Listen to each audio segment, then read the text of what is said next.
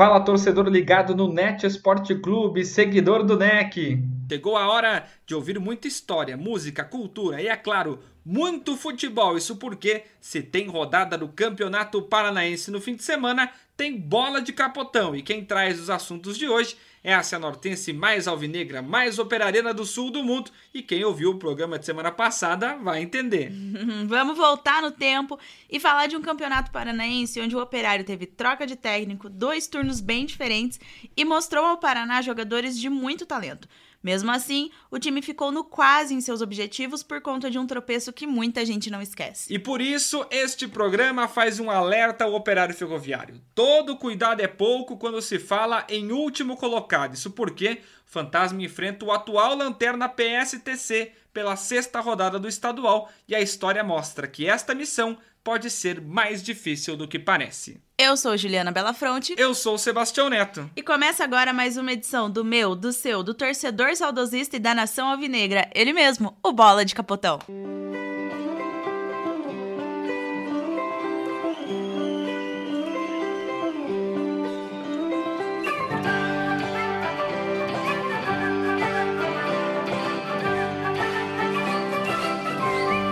Nosso programa começa pegando o trem fantasma de volta ao passado para chegar ao ano de 2013, quando o Operário Ferroviário anunciou uma parceria com a LA Sports para a temporada e prometia agarrar com todas as forças a chance de fazer uma campanha de destaque em seu centenário.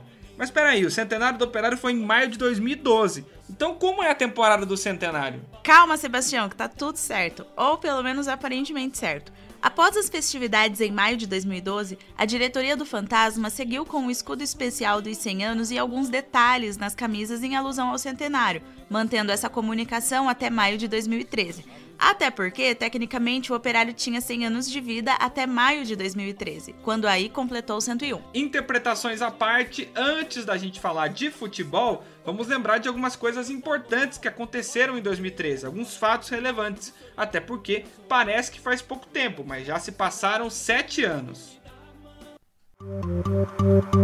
Prepara que agora é a hora do show das poderosas que descem e rebolam, afrontam as fogosas, só as que incomodam, expulsam as invejosas que ficam de cara quando tocam. Ao som de Show das Poderosas, música da Anitta, que fez muito sucesso em 2013, a gente relembra que na política tivemos as manifestações que começaram por conta do aumento da passagem de ônibus em São Paulo e culminou no processo de impeachment da então presidenta Dilma Rousseff.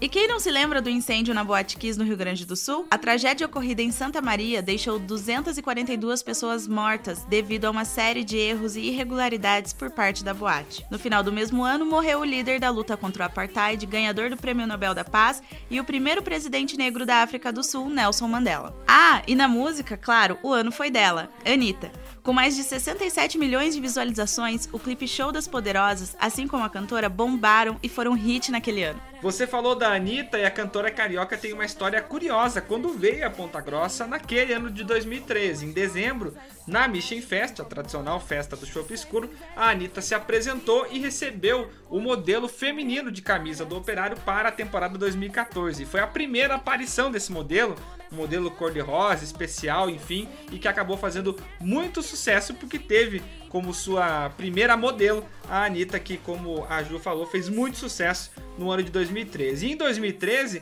teve fumaça branca também, mas não foi aquela da Trem Fantasma quando os times entram em campo, né?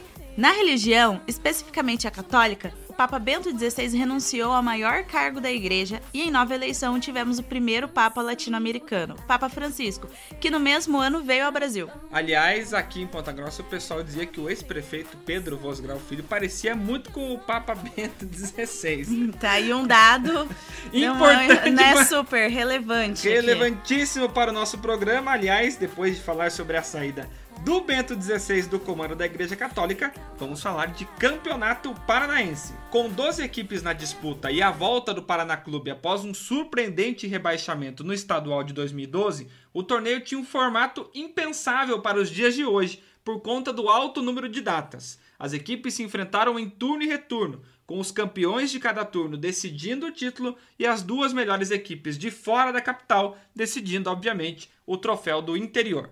E o Operário não começou nada bem o campeonato. Nos 11 primeiros jogos, ao longo do primeiro turno, o Fantasma teve apenas duas vitórias e uma troca de técnico. Saiu Lio Evaristo, que havia permanecido após o estadual de 2012, e veio o ex-jogador Paulo Turra, que mais recentemente chegou até ser assistente técnico do Felipão na China e no Palmeiras. O mau momento do Alvinegro naquele estadual ficou traduzido no fim do turno, após uma derrota de 3 a 0 contra o Atlético em Curitiba. Mas com a chegada do Paulo Turro, o time melhorou no retorno e começava uma campanha de recuperação no Paranaense. E para falar justamente sobre esse assunto, a gente chama o nosso convidado para esta edição do programa Bola de Capotão, o meia Rony Dias, que fez muito sucesso em várias equipes do Paraná e integrou o elenco do Fantasma em 2013. Fala aí, Rony, o que mudou com a chegada do Paulo Turra? Respondendo a sua pergunta, é quando a gente até começou jogando bem o, o campeonato de 2013 com o Lille, mas nós não estávamos conseguindo os, os, resultados, né? O resultado não estava vindo. A gente vinha de empates e, e, e, até jogando bem, tendo um volume de jogo muito bom, só que os resultados não estavam vindo. E com a troca do Paulo Turra, ele tentou organizar um setor defensivo, deu liberdade para mim jogar, deu liberdade para outros atletas jogarem e começou né, a aparecer os resultados. Foi onde é, o time se firmou na competição. Se o jogo contra o Atlético no primeiro turno foi símbolo do mau momento do time de Ponta Grossa, o jogo do retorno, último da fase regular do Paranaense, mostrou a força e qualidade daquele grupo de jogadores. É quando você.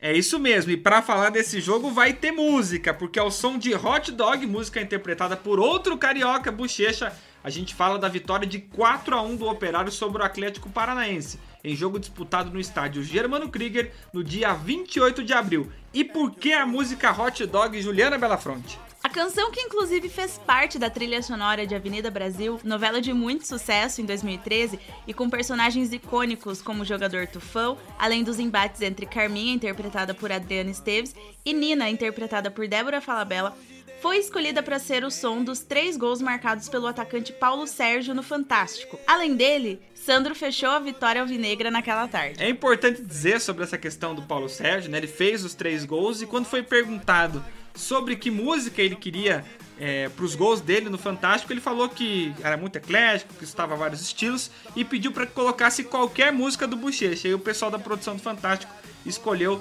Hot Dog, que depois fez muito sucesso na novela Avenida Brasil. Há quem diga que esta atuação, o 4x1 contra o Atlético, foi uma das melhores do Operário naquele ano. E o Rony Dias também concorda com essa turma.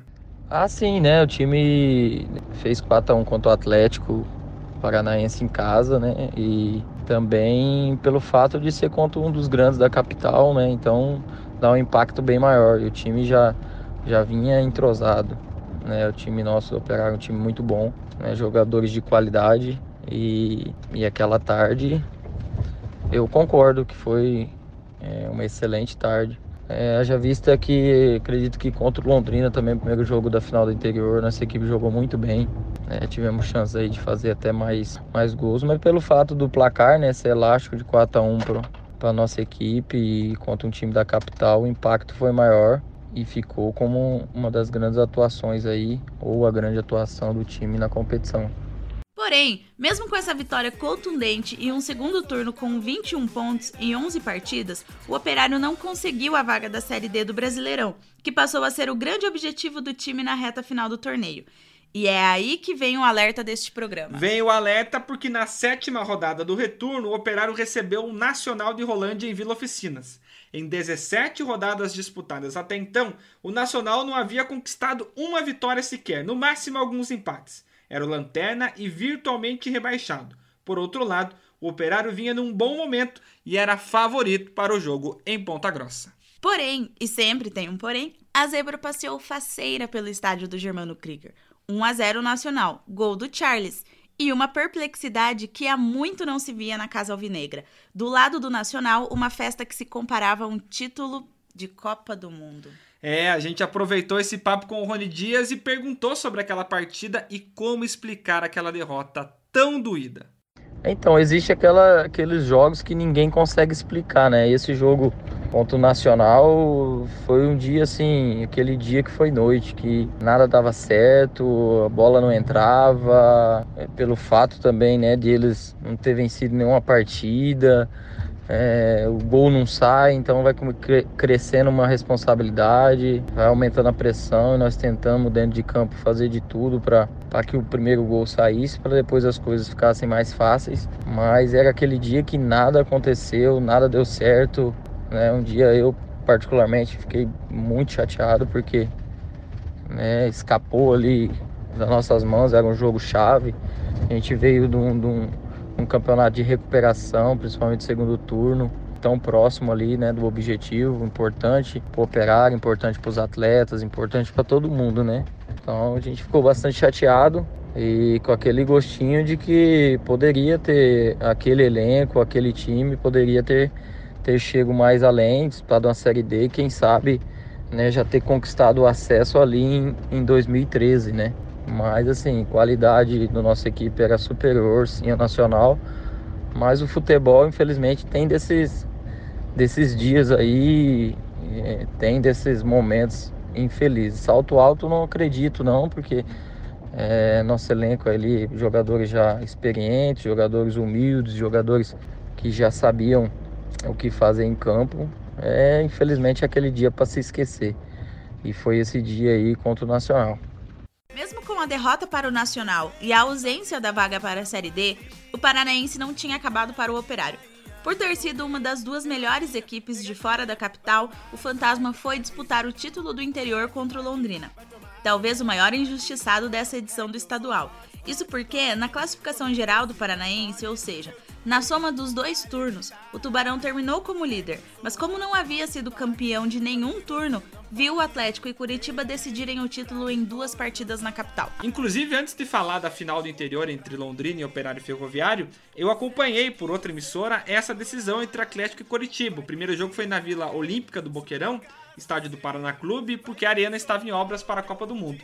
E a Vila Olímpica não tinha iluminação artificial, não tinha refletores. Então o jogo começou um pouquinho antes das quatro da tarde e todo mundo rezando para não ficar muito escuro para que o jogo pudesse terminar. Mas olha, vou dizer para você que do segundo tempo para frente foi bem complicado de enxergar alguma coisa lá na Vila Olímpica do Boqueirão. Mas vamos falar da decisão do interior porque o Fantasma largou na frente com uma vitória de 2 a 1 no estádio de Mano Krieger, com gols de Paulo Sérgio e Rony Dias. No jogo da volta, no estádio do Café, o Londrina venceu o Alvinegro pelo mesmo placar e sagrou-se campeão do interior pela melhor campanha na fase regular, mais um fato para a lista de quases daquela equipe, que revelou atletas como o volante Patrick, que hoje está no Internacional de Porto Alegre e também ajudou na retomada da carreira de outros, como o atacante Paulo Sérgio, que hoje é um dos artilheiros do Paranaense 2020 pelo UFC Cascavel. E depois desse resumão do Campeonato Paranaense de 2013, é chegada a hora do fim. Mas você, ouvinte, não precisa ficar triste. Semana que vem estaremos de volta para contar mais histórias do futebol paranaense antes do duelo entre Paraná Clube e Operário.